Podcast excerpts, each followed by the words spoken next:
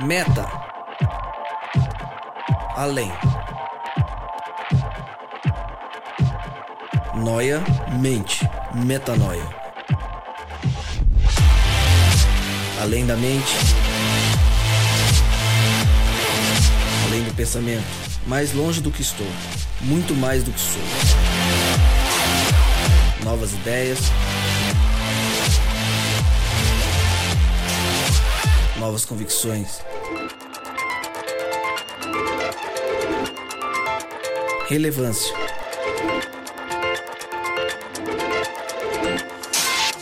Plenitude. A busca pelo ideal.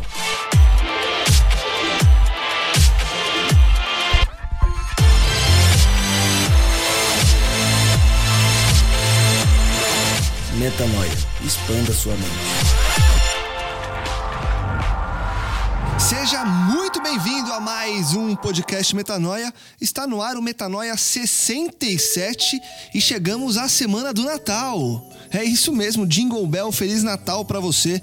Seja uma semana muito feliz para muita gente, já é semana de fim de ano, já feriado, semana de feriado prolongado, férias. Tem gente que já não trabalha já há alguns dias, tem gente que não vai trabalhar daqui a alguns dias, e tem gente que vai trabalhar Natal e Ano Novo, mas você está com a gente o que importa é isso. Meu nome é Lucas Vilches e como eu sempre digo, estamos juntos nessa caminhada. Lembrando você que toda terça-feira às 8 da noite, um novo episódio é lançado e você pode acessar todos os nossos conteúdos direto no nosso site, portal metanoia.com.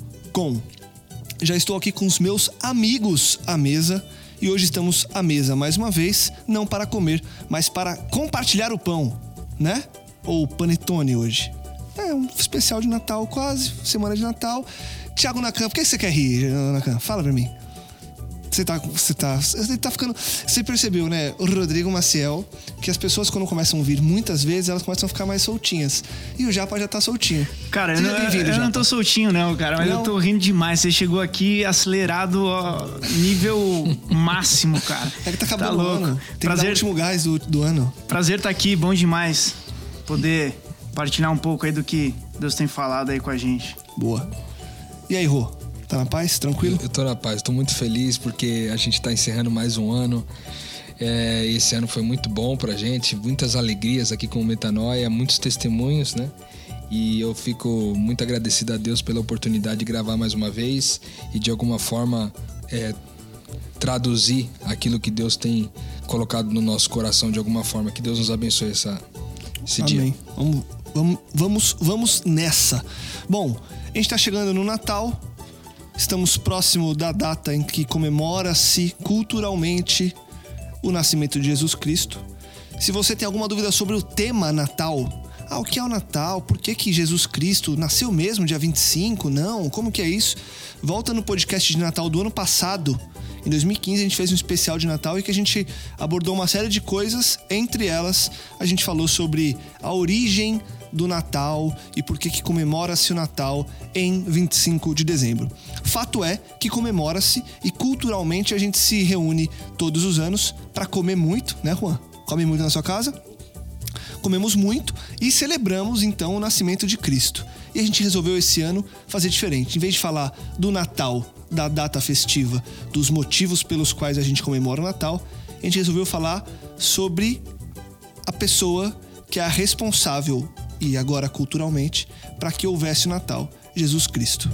Então a gente pega o gancho da data para falar daquele que é o autor de tudo, que é o consumador da nossa fé, que é aquele que nos mantém e aquele pelo qual a gente faz tudo o que a gente tem feito aqui. Quem é Jesus? É a pergunta. E aí eu pergunto para vocês rapidamente, sem se estender para não trazer todas as respostas que vocês querem trazer ao longo do podcast. Rodrigo Maciel, quem é Jesus para você? Você vai vir com aquela historinha de numa frase? Não, não vou, porque você nunca tá... me respeita com isso. você nunca respeitou, eu já desisti. Não, você falar no ar isso eu aí que eu nunca te respeito. Não, mas... Eu amo você, cara. Não, eu também te amo, mas quando eu falo pra você falar uma frase Quanta falsidade fala, aqui, gente. Quanta falsidade. Que é isso, já? Não precisa ser uma frase, mas quem é Jesus para você, Rodrigo?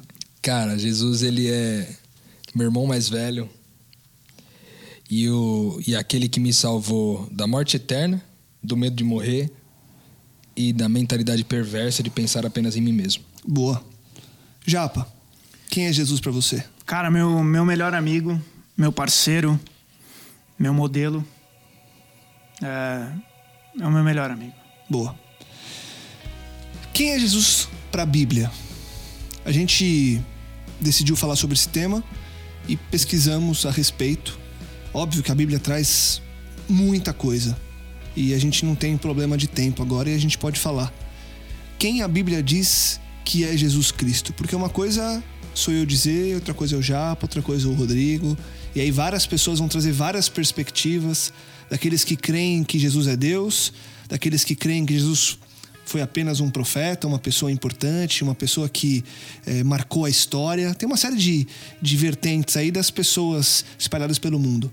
Mas a gente crê na Bíblia, a gente crê que a Bíblia foi inspirada, a gente crê em Jesus e por isso a gente crê no que a Bíblia diz sobre Jesus. E aí, Rô e Tiago? Tiago não, vamos chamar o Japa. O que a Bíblia diz sobre Jesus? Japa. Cara, a, a Bíblia, o Antigo Testamento todo aponta para a figura de Jesus, né? Para a pessoa de Jesus. E aí, quando a gente vai para o Novo Testamento, a gente vê tudo se concretizando de todas as profecias. A Bíblia ela fala o tempo inteiro de Jesus. Eu acho que uma das coisas que que mais marca para mim tá lá em João 14:6, quando fala que eu sou, Jesus diz, né? Eu sou o caminho, a verdade, a vida, e ninguém vem vem ao Pai se não for através de mim. É, isso para mim tem muito significado. Isso para mim é, tem muito sentido, porque foi foi quando eu entendi o, o tamanho de, do amor de Deus por mim é que eu comecei a entender que a minha caminhada, o meu propósito de vida, a minha história de vida, ela não faria nenhum sentido se não fosse para caminhar com Ele, se não fosse para seguir os passos dele, se não fosse para entender quem Ele é, o que Ele faz, o que Ele fez. Então, é, esse é um verso que, que fala muito comigo e que realmente traduz quem é Jesus. É o caminho, é a verdade, é quem traz vida.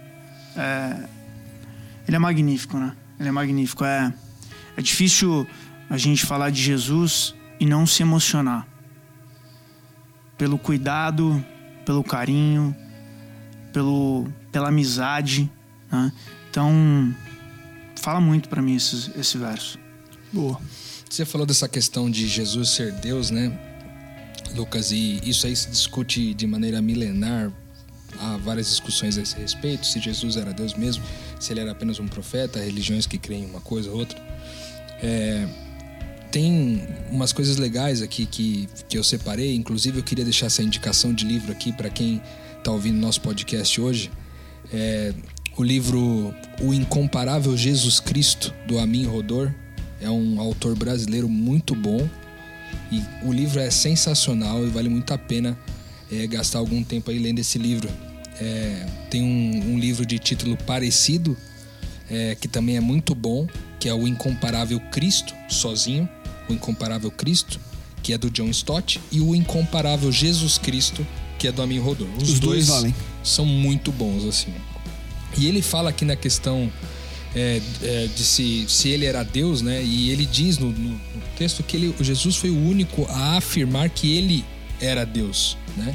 Então, diferente de outros líderes religiosos, é, a grande diferença de Jesus é que Jesus ele dizia, ele reivindicou ser Deus. Tem até um texto é, do, do Lewis, do C.S. Lewis, que ele diz o seguinte: essa é a única coisa que não devemos dizer. Um homem que fosse somente um homem e dissesse as coisas que Jesus disse, não seria um grande mestre da moral. Seria um lunático, no mesmo grau que alguém que pretende ser um ovo cozido, ou então o diabo em pessoa. Faça sua escolha. Ou esse homem era e é o filho de Deus, ou não passa de um louco ou coisa pior. Você pode querer silenciá-lo por ser um louco, pode cuspir nele e matá-lo como se fosse um demônio. Ou pode prostrar-se aos seus pés e chamá-lo de Senhor e Deus.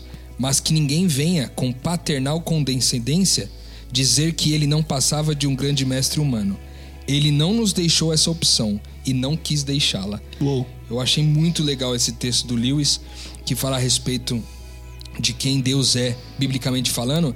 Quem Jesus era, ele era sim, ele era Deus, né? Tem vários outros textos bíblicos que vão trazer algumas outras alusões a respeito de quem Jesus era. Por exemplo, é, em João 10,7 vai dizer que ele era a porta das ovelhas.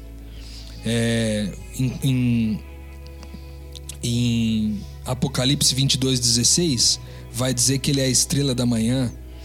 Em João 11,25 vai dizer que ele é a ressurreição e a vida. Como o Japa disse, João 14,6, ele é o caminho, é a verdade e a vida. O Cordeiro de Deus que tira o pecado do mundo, em João 1, 29. O único fundamento, 1 Coríntios 3, 11. A pedra de esquina, Efésios 2, 20. A água da vida, é, João 4. O Rei dos Reis e Senhor dos Senhores, Apocalipse 19, 16. O Amém de Deus, Apocalipse 22, 20. O Alfa e Ômega, princípio e o fim, de Apocalipse 21, 6. E além de muitos outros versículos bíblicos que podem trazer para nós alusões de quem Jesus é. Obviamente, muitas dessas que eu citei aqui são, são figuras, né? Como, por exemplo, quando ele fala assim que ele é a porta das ovelhas, Jesus não é efetivamente uma porta, mas é o lugar por onde sua, as ovelhas passam, né? E quem lê o texto bíblico vai entender que as ovelhas somos nós, né? As, as pessoas que estão sob o cuidado do pastor, que é Jesus, que também é uma outra figura a respeito uhum. de Jesus, que ele é o bom pastor, né? Então tem muitas coisas a respeito disso que Jesus, que a Bíblia diz. Mas eu gosto muito de pensar é, quando, a, quando a Bíblia fala de quem Jesus é, que ele é sim Deus, mas ele é meu irmão mais velho. Isso para mim é muito bom. Sim, todas as vezes que eu penso nisso, que eu reflito nisso, eu gosto demais de pensar nesse assunto porque a palavra de Deus diz que ele é, é ele é o primogênito entre muitos irmãos, ou seja, ele é o irmão mais velho. Ele é, é o primeiro que que nasceu de uma nova natureza, essa, essa natureza que carrega é, essa, essa certeza de que há algo espiritual em nós, não somente carnal, né? não somente material. Então, pensar que ele é meu irmão mais velho me dá uma alegria muito grande, porque ele era Deus, mas ele escolheu me incluir na sua família. Isso é, dá muita alegria para mim. E até a gente falou um pouco mais profundamente sobre isso no podcast que falamos sobre identidade. Se você quiser voltar lá atrás, busca aí é, o podcast sobre identidade. Falamos um pouco sobre essa, esse pertencer à família de Deus. Gosto muito disso. E quando é, eu olho para isso e vejo que é, Ele então me salvou dessas três coisas, eu também fico impressionado, porque Deus me salvou em Cristo, né? Cristo me salvou da, da morte eterna, ou seja, Ele me salvou daquilo que é, da minha condenação, daquele final que eu deveria ser condenado e morto, destruído de vez, ele me salva disso e me traz por uma condição de vida eterna. Essa foi a primeira coisa grande que Deus, que Jesus fez por mim. A segunda foi tirar de mim o medo de morrer. Isso é libertador demais, cara. Eu não sei para vocês já, Lucas, mas toda vez que eu penso que, que Jesus me livrou desse medo de morrer, eu penso que eu louvo a Deus por não ter é, muitas coisas, como por exemplo depressão, ou não ter é, tristezas profundas, ou até doenças relativas à mente, porque é, no final das contas, tudo aquilo que tem a ver com os nossos medos, a raiz principal do medo é a raiz que é o medo de morrer. Né? E quando a gente é liberto disso, todas a, toda a sorte de doenças que vem a partir disso daí são eliminadas. Né? E o fato dele ter eliminado na minha, é, na minha vida a necessidade de eu me colocar como o primeiro, né? De eu ser o primeiro, a primeira prioridade.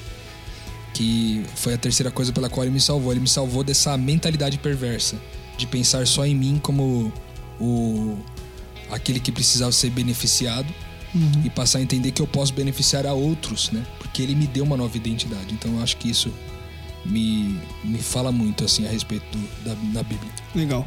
A gente, você até trouxe vários textos. O Japa também trouxe uma, uma percepção de que desde o Antigo Testamento as coisas são apontadas para a vinda de Cristo, para o cumprimento das profecias. Quando você olha a Bíblia, você entende que Cristo é tudo isso que Cristo te liberta de tanta coisa, te dá tanta coisa, te dá a vida, né? A vida plena, a vida como ela deveria ser. E aí você percebe que do começo ao fim, do alfa ao ômega, é, há Jesus, mesmo que no começo implícito, ali, é, citado na Bíblia, na história da humanidade. Por que isso? Por que, que Jesus é apontado desde lá de trás? E quando a gente entende esse porquê, como que eu devo agir agora? Como que eu devo olhar para Jesus sabendo que tinha um plano do começo ao fim que apontava para ele, que fazia dele o centro de tudo, a pedra angular onde tudo seria fundamentado? É, eu, eu fico imaginando a Trindade conversando, né? Uhum. Então, Deus Pai, Deus Espírito, Deus Filho ali, tendo ciência da possibilidade do, do, do pecado, do erro. E aí eu fico imaginando eles discutindo. Quem que vai lá? Quem que vai descer? Quem que vai abrir mão disso tudo aqui e vai chegar lá para para trazer esperança, para trazer nova vida, expectativa, libertação. E eu fico imaginando Deus e fala assim: "Não, sou eu. Sou eu que vou", né? Deus Deus já tinha já tinha planejado tudo. Ele sabia dessa possibilidade, ele sabia que, que poderia realmente acontecer e aconteceu. E e tudo aponta tudo aponta para Cristo e o propósito de Deus não era só uma questão de salvação. Não era só chegar e falar assim, não, eu vou salvar esse povo que vive nesse planeta e não era, mas revelar para o universo todo que ele é amor. O propósito maior de Deus do que nos salvar é revelar para todo o universo que Ele é o próprio amor. Quando, quando a Bíblia retrata toda a guerra que existiu lá no céu, toda a peleja que aconteceu, cara, o universo todo ficou em dúvida. Né? Falou, peraí, mas como é que vai ser o desenrolar dessa história? O que, que vai acontecer daqui para frente? E aí vem então o filho, né? o, o, o Jesus, o Filho de Deus, é, para a terra, para revelar esse propósito para gente. Porque se você parar para pensar, Deus, se você for acompanhando a história da Bíblia, ele vai de diversas maneiras tentando mostrar o seu amor. Cara, o povo tá saindo do Egito lá, ele tenta lá mostrar o amor pro, pro povo. Cara, passam lá 40 anos lá caminhando e, e os caras não entendem o amor de Deus falou: não, então tá bom, então vamos lá, vamos, vamos tentar aqui mostrar através dessa lei que protege, que revela o meu caráter, que revela o meu amor, e nada. Cara, é, falou assim: ó, vou destruir tudo com água. Cara, não dá, esse povo aqui não dá. Choveu uma, um bocado de tempo. Deus foi lá, separou uma família, separou lá os animais. Cara, oportunidade que teve lá, encheu a lata, né? É? Vai lá, bebe e tal, causa uma série de problemas e mesmo assim não conseguimos entender o amor. Aí Deus fala: ó, então tá bom, já que vocês não entenderam nada disso aqui que eu, que eu tentei mostrar através de vários episódios aqui, eu vou mandar, eu vou mandar ele que é o amor. Eu vou mandar o meu filho, né? Para ele realmente demonstrar o meu caráter, dizer quem eu sou qual é o meu propósito para a vida de vocês? O que, que, eu espero da vida de vocês? E, co e como olhar isso, Japa? Desculpa te interromper. E é maravilhoso o que você está trazendo. Mas como olhar para essa realidade, para esse propósito de Deus, da Trindade com o envio de Jesus e com o apontamento de Jesus no Velho Testamento e quando ele vem, e perceber que grande parte do mundo não entendeu esse amor, ou não entende esse amor para você? É, é, uma pergunta pessoal. O que você sente ao entender que você está você tá me contando algo pessoal. Você entendeu Sim. a Bíblia dessa forma e você entende que, que Jesus foi enviado como o, a demonstração maior do que era o amor, do que era o caráter de Deus. E aí você me conta isso com amor, com, nos olhos. E aí a gente olha e percebe que as pessoas não entenderam Jesus. Muita gente vê Jesus como alguém que pode te dar alguma coisa, como um produto numa estante. E aí você percebe que a Bíblia, na verdade, queria te ensinar uma outra como harmonizar isso ou como entender que depois de Deus criar esse plano, porque lá atrás ele vai, ele destrói e ele deixa uma semente de reconstrução, promete a vinda de Cristo para que seja então a consumação de tudo e ainda assim o mundo vira as costas para ele. É muito louco isso, né? A gente vive numa sociedade, numa desde que a sociedade foi inventada e, e evoluída aí no decorrer dos anos, não evolu evoluída de evolução, mas evoluída com o tempo, né? Que as pessoas viram as costas para essa demonstração de amor. Isso é cruel, né? Eu é, é difícil.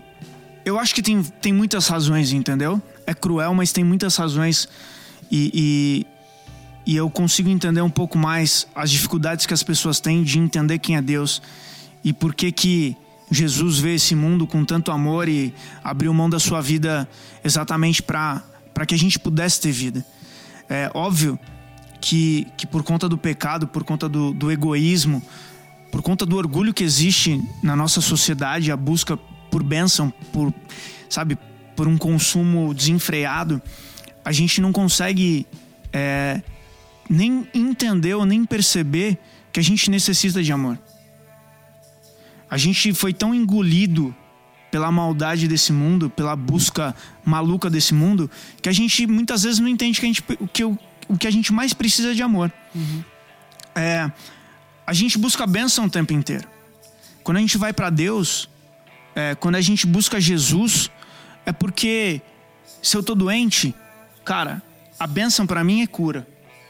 Se eu tô desempregado, se eu tô passando por uma situação financeira difícil, Cara, a bênção para mim é o dinheiro.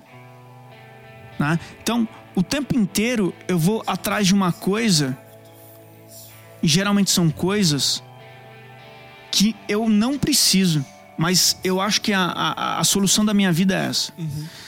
Quando, quando, na verdade, se a gente conseguisse é, se despir do nosso eu, do nosso orgulho, e dizer assim, cara, o que eu preciso? Parar para pensar realmente no que faz sentido para a vida, o que é necessário para sua vida.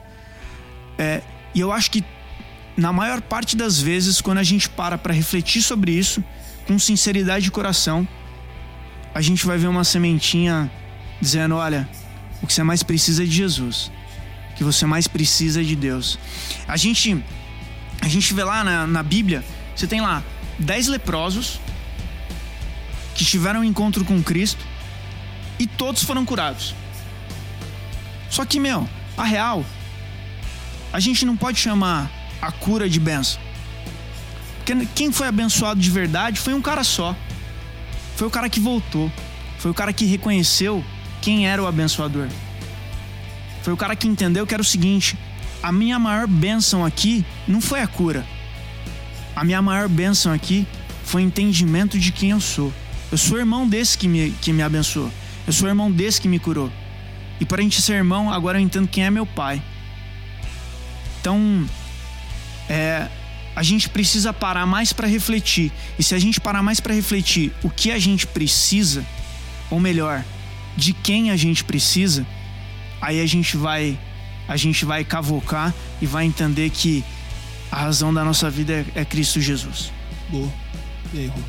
É, talvez até respondendo primeiro a sua pergunta anterior, é, com relação a, ao porquê, né, de que houve toda uma história e, e, várias histórias sendo contadas que apontam para Cristo, né? Aí o texto bíblico em Romanos 11, 36 vai dizer: Pois dele, para ele e por ele são todas as coisas, e a ele seja a glória para sempre. Né? Jesus, é, Deus o colocou como nome sobre todos os nomes. Então, além dessa revelação do amor, como o Japa disse, também era para que é, o Cristo fosse reconhecido como de fato ele é o Filho de Deus, né? E por isso que teve toda essa, essa, essa, esse conjunto de figuras e de histórias contadas na, na Bíblia que também nos dão essa, essa expectativa e essa certeza e essa revelação completa em Jesus depois. É, a segunda coisa, respondendo é, o que, que vem à nossa mente quando saber que Jesus é tudo isso e ver que as pessoas às vezes o, o rejeitam, o mundo não o conhece? Na verdade, para ser bem sincero, me dá um pouco de. Me dá um, é, me dá um senso assim de, de culpa, cara. Porque é, grande parte das pessoas não conhecem a Deus porque nós não o revelamos. Porque nós não, não conhecemos o papel ainda que nos foi dado, o chamado que nos foi estendido para sermos pequenos cristos no mundo. né? Por que, que as pessoas normalmente falam, ah, eu não creio em Deus? Porque as pessoas que diziam crer em Deus não viviam o Cristo. Então não traziam evidência de sua existência. Eu acho que muitas pessoas hoje não creem em Deus porque muitos que professam crer em Deus não vivem como pequenos cristos. E esse é um, esse é um grande detalhe. É, uma outra coisa que você ainda perguntou a respeito dessa questão da divindade, né? É, você vê que Jesus, ele não foi encontrado pecado em Jesus, né? Ele tinha uma vida perfeita. Você vê isso em João 8:46 e em diversos outros textos, mas esse é o mais emblemático. Você vê que não foi encontrado é, nenhum pecado, né? Ele teve uma vida 100% justa, né? É, você consegue enxergar na palavra de Deus várias evidências do poder que Jesus tinha, né? E ele tinha poder para vencer as forças da natureza, ele tinha poder para vencer enfermidades, ele tinha poder para vencer os demônios e tinha poder inclusive para vencer a própria morte. Né? Nós falamos antes, quem se auto, quem, quem em sã consciência consegue se, eh, eh, se autoproclamar Deus, né? Aquele que vence a morte tem um grande aspecto ao seu favor, certo? Porque com algum tipo de poder da alma, vamos dizer assim, algumas coisas ainda podem aparecer. Você vê na televisão aí alguma coisa a respeito de uma cura de enfermidade, algo do tipo. Mas a própria morte, quem é capaz de vencer, né? E Jesus foi aquele que venceu. Também houve várias evidências, né, de que as profecias que foram colocadas ao longo do Velho Testamento se cumpriram nele, né? E aí você vê Miqueias 5:2, Isaías 53, Salmos 22, dentre várias outras que também são evidências de que há profecias que se cumpriram quando Jesus veio, né? É, a outra questão é que há evidências físicas da ressurreição da morte de Jesus. Ou seja, historicamente, os historiadores mesmo têm essas evidências de que realmente ele foi encontrado vivo. Pelo menos 400 pessoas falaram a respeito disso depois, porque encontraram Jesus de alguma forma e puderam ver Jesus nesse processo. Ou seja, é seguramente mais uma evidência de que, que Jesus era Deus, né? A capacidade de vencer a morte, né? E uma outra evidência muito forte, e aí eu me incluo nisso, é a quantidade de vidas transformadas em função dele. Só um Deus pode transformar vidas, né? E eu me coloco nesse meio. Eu sei a vida que eu tinha antes. Eu sei quem era o Rodrigo há, há- há alguns anos atrás. E quem é o Rodrigo hoje. Então eu louvo a Deus demais. Sou testemunha viva desse Cristo, cara. Do poder desse Deus que me tirou de uma situação de uma de uma situação de vida extremamente egoísta e egocêntrica para uma vida que busca ser mais semelhante ao Cristo no seu altruísmo e no seu amor pelas pessoas. Eu ainda não cheguei lá, tô bem distante, mas eu já sou muito melhor do que o que eu era antes. Eu louvo a Deus por isso também. Você estava falando, Rô, de, de demonstrar, né? Que dentro dessa resposta para a pergunta que eu fiz do por que, que tanta gente vira as costas e um dos grandes motivos hoje, principalmente aqui no Brasil, que a gente é, vê mais, é que as pessoas que professam realmente é, vivem algo diferente. E aí eu lembrei agora de uma, de uma história que eu ouvi hoje no almoço com uma amiga de trabalho. Elas estavam gravando um programa lá pro, pra TV e ela conheceu, era um programa para ajudar pessoas, uma pessoa que foi ajudada, foi ajudar pessoas agora. E uma, um dos personagens é um morador de rua que, em função da vida que teve, ele escolheu ir morar na rua por uma decisão de, enfim, é, do, do percurso que ele, que ele teve no, no decorrer da vida.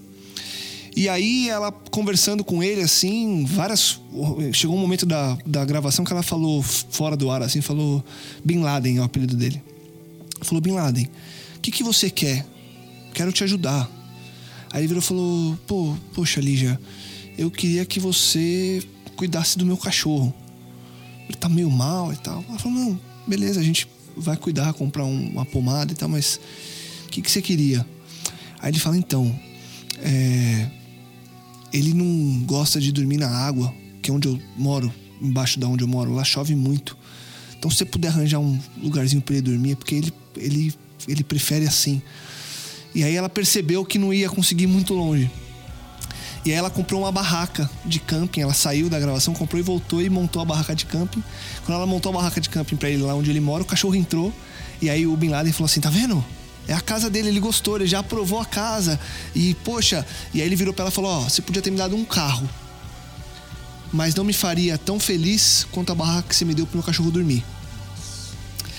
Óbvio que é, tem uma série de coisas por trás. E aí esse mesmo cara, indo para uma gravação de carro com, a, com essa mesma produtora, falou que ele estava no carro e falou que é um cara muito cheio de histórias e começou a contar histórias para ela. E começou a falar da Bíblia. E ela contando pra mim, ela falou: Lucas, ele conhece a Bíblia de capa a capa. E ele começou a falar de um jeito para mim. Ela, palavras dela, falou que eu nunca ouvi dessa forma. E eu me interessei pelo que ele estava falando e comecei a ouvir ele falar.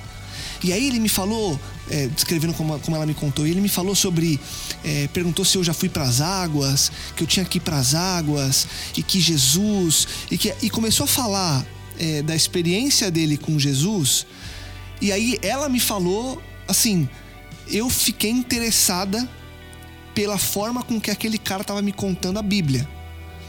E aí eu, eu ouvi aquilo no almoço. E aí fui embora e vindo pra cá eu falei, o que que tem nisso, né?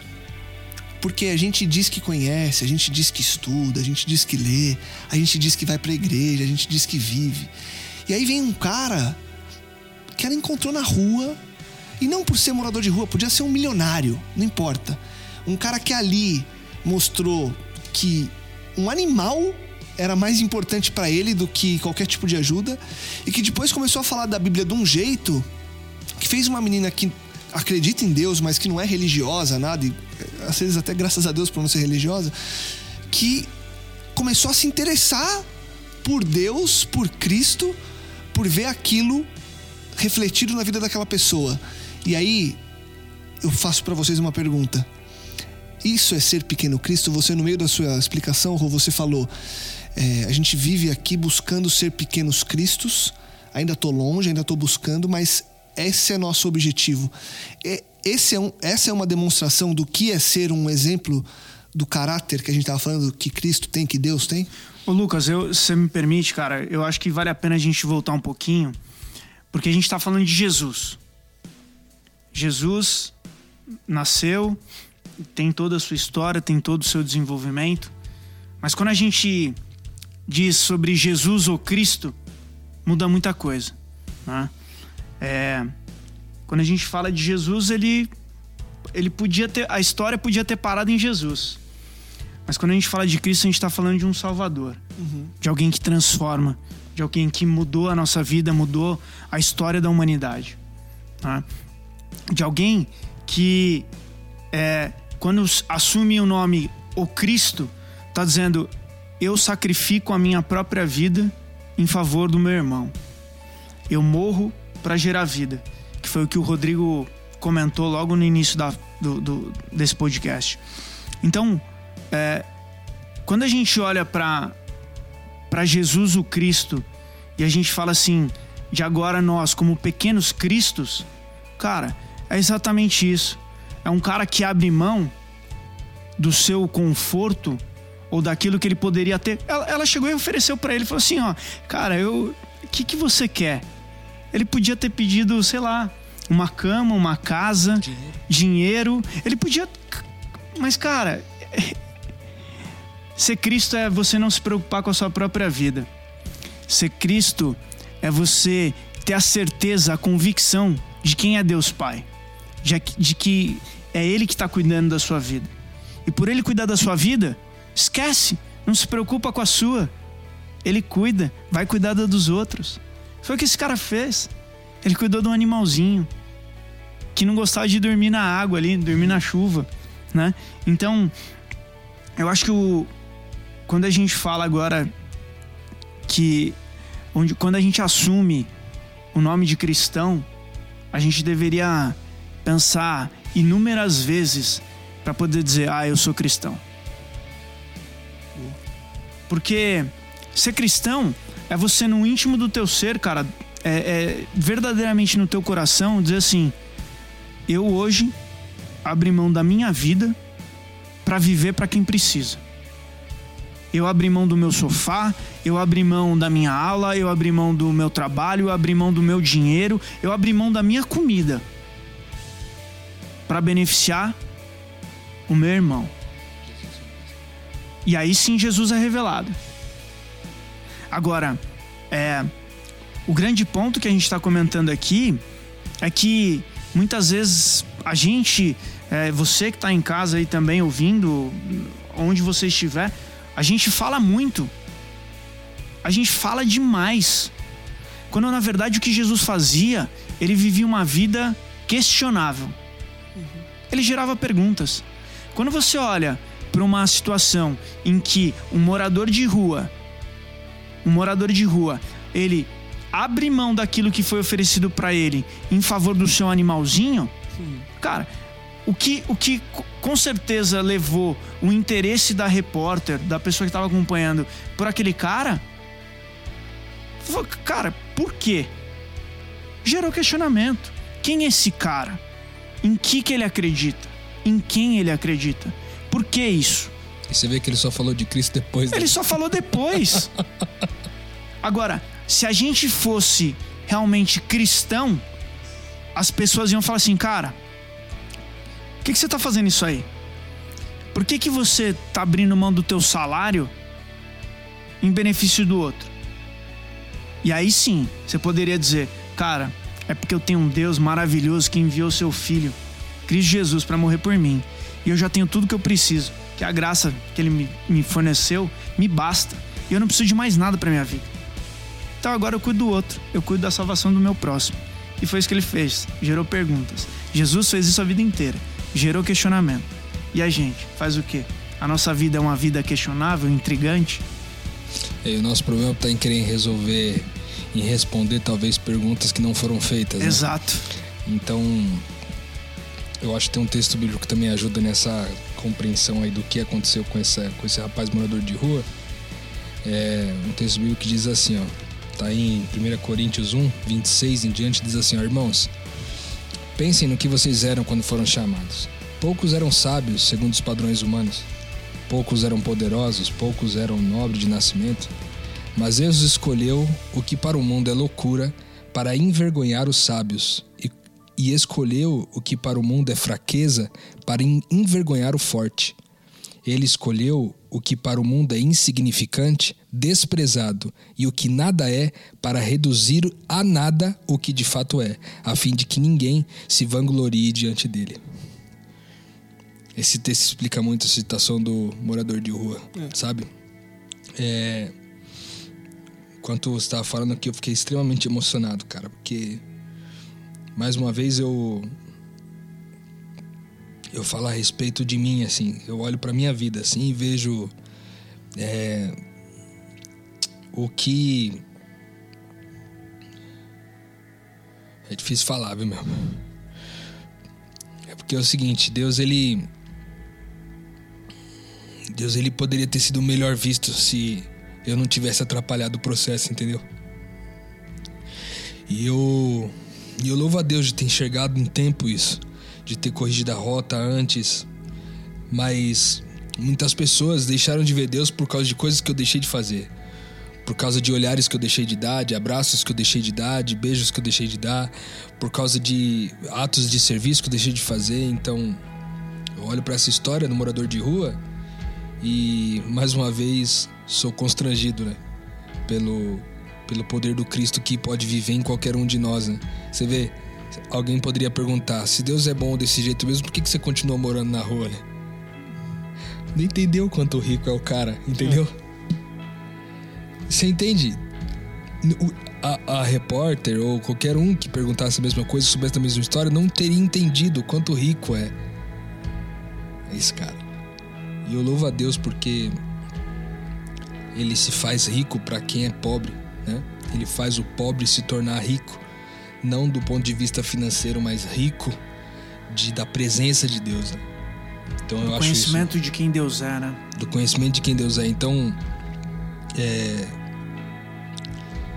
às vezes você fala, uma repórter, né, que faz parte do seu time lá, né?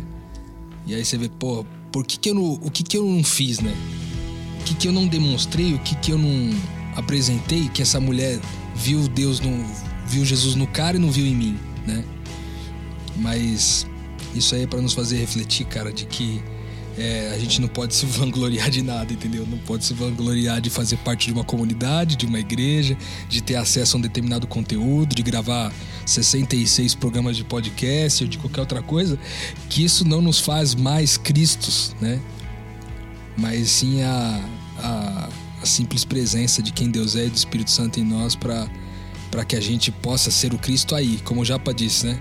Jesus era apenas Jesus até a cruz, mas quando ele morre e ressuscita, ele se torna o Cristo, né? E o Cristo é isso, é a certeza de, ser o sacrifício, a entrega e a oferta em favor dos seus irmãos. Ou seja, quando nós falamos aqui de ser pequenos cristos para o mundo, a gente está falando de ser pequenas ofertas, entregas e sacrifícios em função das pessoas. Né? Eu vejo. Quero compartilhar isso com você aqui. Eu vejo, por exemplo, na semana passada, enquanto gravávamos o podcast, a gente estava com uma dificuldade de agenda. E aí o Juan falou para nós assim: Não, pô, eu, eu falto no trabalho lá para vir fazer aqui. É isso aí, cara. Não foi necessário, graças a Deus, mas alguém se preocupou em, se, em ser a oferta, o sacrifício e a entrega em favor de seus irmãos. E naquele dia, o Juan foi Jesus para mim. Então, eu louvo a Deus demais, porque a gente pode ver a Deus, cara. A gente pode ver a Cristo nas pessoas. Todas as vezes que as pessoas se, de bom grado, de coração aberto, decidem se sacrificar em função das pessoas. É, eu acho que para você que, que tá nos escutando aí, pra gente aqui, que tá à mesa aqui falando sobre esse assunto, nunca é tarde. Nunca é tarde pra gente esquecer todos os nossos erros, tudo aquilo que a gente cometeu e tudo, tudo aquilo que a gente fez para que Jesus não fosse revelado. Ainda dá tempo, eu acho que a gente pode contar novas histórias. A gente sempre fala aqui que Ser cristão é, é ser um contador de histórias. Histórias de transformação de vida, histórias em que você serve, histórias que você é servido. E, e dá tempo. Busca mais a Deus. Vamos conhecer mais de quem Deus é. Vamos buscar aí a presença do Espírito Santo para que ele habite realmente dentro da gente, para que Cristo seja revelado através do seu sorriso, do seu abraço, da sua oferta, do seu sacrifício do amor com a sua família. É, é um grande momento, é uma semana especial. Por que não? Você tem alguns dias ainda, num momento em que geralmente as pessoas estão com o coração mais, mais mole, né? Aproveita para isso, para dizer o quanto ama, para dizer o quanto as pessoas são queridas e são importantes para você. Revela o, o, Cristo que há dentro de você, por mais que você ache que não exista, ele está aí. A gente só precisa tirar um monte de entulho, um monte de barreira aí que a gente a gente não deixa com que Cristo se revele. Mas ele está aí é um, e é um bom momento para a gente revelá-lo. Boa. É, daria para a gente continuar falando de uma série de coisas teológicas, perspectivas futuras, a vida eterna no paraíso com Jesus. Acho que tem um monte de coisa que daria pra gente trazer à tona. Mas acho que a gente chegou num ponto da conversa que na minha visão, e posso estar errado, é uma coisa muito pessoal, é a mais importante, porque é aquela que transforma a gente hoje. Porque a gente sabe que o amanhã ele já cuidou, tá pronto. A gente já não se preocupa com a morte, porque a gente já tem certeza do que vai acontecer. Então, se pro Lucas, se houve Jesus, há e haverá, é para que a gente tenha essa transformação é, diária. E vou ser muito sincero agora, eu contei essa história sem pensar no que ela tinha por trás e no que ela traria de reflexão. Porque eu ouvi ela no almoço e ela passou batida para mim no almoço. Hoje. A gente tava almoçando e eu tava preocupado em comer, mano. Óbvio, ficou marcada na minha cabeça a história, porque é muito bonito. Mas foi só mais uma história bonita de televisão. A gente vê tanta coisa. A gente tá tão acostumado a fazer coisas assim que você se torna frio para algumas coisas. E agora, quando eu contei para vocês, eu falei, cara, tem muita coisa. Minha cabeça tá refletindo em algumas delas. Inclusive, eu tô pensando aqui no final e mandar uma mensagem para essa menina e falar que o que ela fez porque ela fez porque ela quis, entendeu? Ela fez porque ela quis. Até porque a televisão não dá dinheiro pra você fazer isso aí. Ela te ajuda em uma série de coisas, mas foi uma atitude pessoal dela.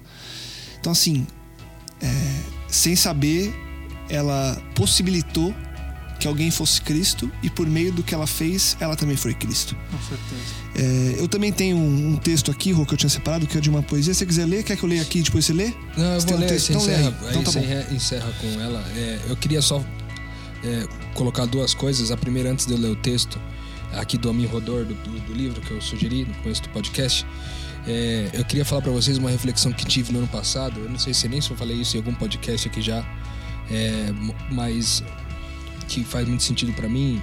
É, na virada do ano passado, né, eu tive uma reflexão lendo um livro chamado Louco Amor, do Francis Chan. É, eu fiz uma reflexão do seguinte: é, se eu tivesse a vida eterna e tudo aquilo que a Bíblia promete da vida eterna, que num lugar onde não haveria dor, não haveria choro, não haveria morte, se eu tivesse a presença de todos os meus amigos, se eu tivesse a presença, a presença de tudo aquilo que eu gosto, aquilo que eu gosto de comer, aquilo que eu gosto de fazer, se eu tivesse a certeza da vida eterna, que permanecesse ali sempre, sabendo que nunca iria morrer, se tivesse todas essas coisas no céu, mas não tivesse o Cristo, que, que diferença isso faria pra mim, sabe? Essa foi a minha reflexão. E durante duas ou três semanas eu chorei, cara, praticamente todos os dias. Porque nesse tempo todo, enquanto ia mastigando essa questão com Deus, por diversas vezes eu cheguei a uma resposta de que talvez não faria diferença nenhuma pra mim. E isso me deixava mal, porque eu falava, "Pô, mas como assim que não faz diferença nenhuma? Se tu- tudo aquilo que Deus fez por mim, tudo aquilo que Deus. Como que chegar lá não ia fazer diferença se ele não tivesse, já que todas as outras coisas estariam, meus amigos, é, a vida eterna e tudo mais? E eu chorei, cara, por três semanas no começo do ano, desse ano 2016. Vai completar um ano agora. É, eu chorei e pensei nisso, é, no que que é, o que que eu amo, né? Eu amo a eternidade do Cristo ou o Cristo da eternidade. E depois de algum tempo refletindo a respeito desse assunto, eu cheguei à conclusão de que eu não poderia viver naquele lugar sem Cristo por duas razões, né? A primeira é porque eu entendi que existe um Cristo que vive dentro de mim e outro que, que vive do lado esse Cristo que vive dentro de mim, que é o Espírito Santo de Deus, eu não poderia viver sem ele porque ele foi quem me tirou de ser o que eu era antes, o lixo de pessoa que eu era antes, para ser quem sou hoje. É, e o Cristo do lado, como não o conheço fisicamente, é, eu não, não sentiria falta dele até o dia que eu o visse nas nuvens dos céus, como a Bíblia diz que ele vai voltar para nos buscar. Mas eu tenho certeza que no dia que ele vier e eu puder olhar, olhar para ele e me ver semelhante a ele, naquele dia em diante, eu jamais conseguiria viver um dia sequer sem a presença desse Jesus ao lado. Ou seja, eu cheguei à conclusão que eu não consigo viver sem o Cristo de dentro hoje já. E ele me faria muita falta se não estivesse no céu.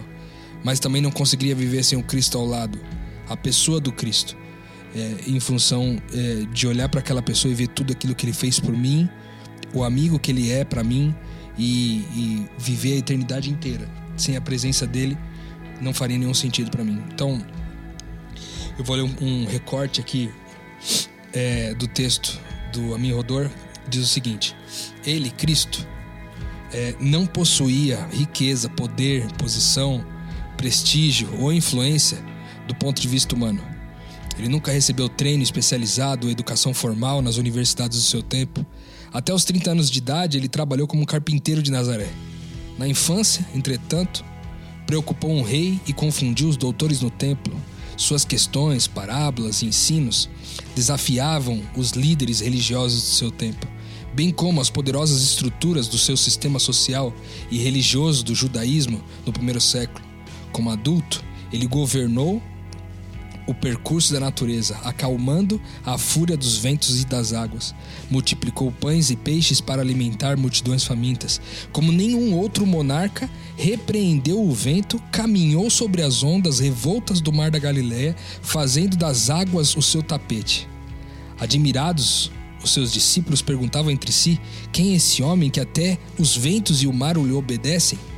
Mateus 28, Mateus 8, 27. Suas palavras eram tão impressivas que mesmo os seus inimigos tiveram que admitir que nenhum homem jamais falou como esse homem. Jesus Cristo nunca compôs uma música e jamais escreveu uma canção ou um livro. Contudo, proveu tema para as mais diversas canções, músicas, livros e poemas de todos os compositores, escritores e poetas juntos. Nunca exerceu formalmente a medicina em qualquer consultório, mas curou multidões sem remédios e sem cobrar consultas ou honorários. Ao longo da história, ele tem curado mais corações partidos que todos os psiquiatras e psicólogos juntos. De fato, coração partido é a sua especialidade. Ele nunca comandou um exército, nunca recrutou um soldado ou disparou uma só arma, e, no entanto, nenhum outro líder jamais teve sob o seu comando mais voluntários. Eu sou um glória a Deus por isso. Amém. Aos seus pés mais rebeldes têm depositado suas armas do que sob as ordens de qualquer outro conquistador. Algo extraordinário em sua carismática personalidade tem atraído a milhões e inspirado a aliança, lealdade e reverência de homens e mulheres através de todos os séculos. O nome dos filósofos políticos, estadistas, mestres humanos, cientistas, escritores e teólogos despontam e desaparecem no decorrer do tempo, mas o nome de Jesus Cristo permanece para sempre atual. O próprio calendário está baseado em seu nascimento. Herodes não pôde matá-lo, o diabo não pôde seduzi-lo, a morte não pôde corromper o seu corpo e a sepultura não pôde retê-lo. Por todos os critérios de avaliação, ele é o personagem central da história. O Novo Testamento não deixa nenhuma dúvida quanto à sua identidade. Quem dizem os homens que eu sou? Foi a pergunta que Cristo fez aos seus discípulos. Ele nasceu numa manjedoura comprovada e emprestada, porque não houve outro lugar para ele. Cruzou o, o lago num barco de outra pessoa e montou num jumento que também tinha sido emprestado para ele.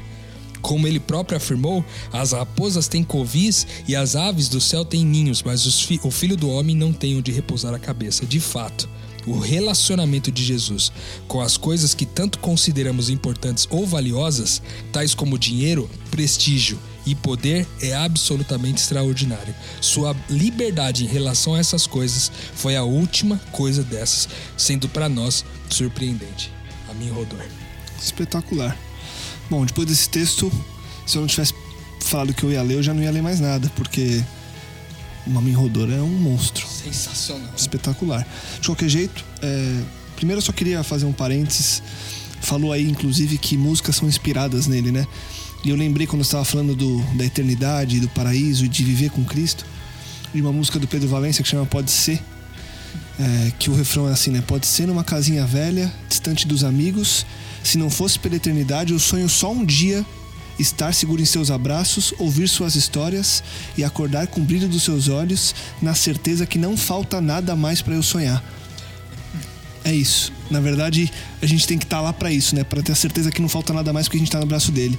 E o texto que eu vou ler é de uma poesia que é muito famosa pelos vídeos que fazem com ela. Chama Yeshua, esse é o meu rei.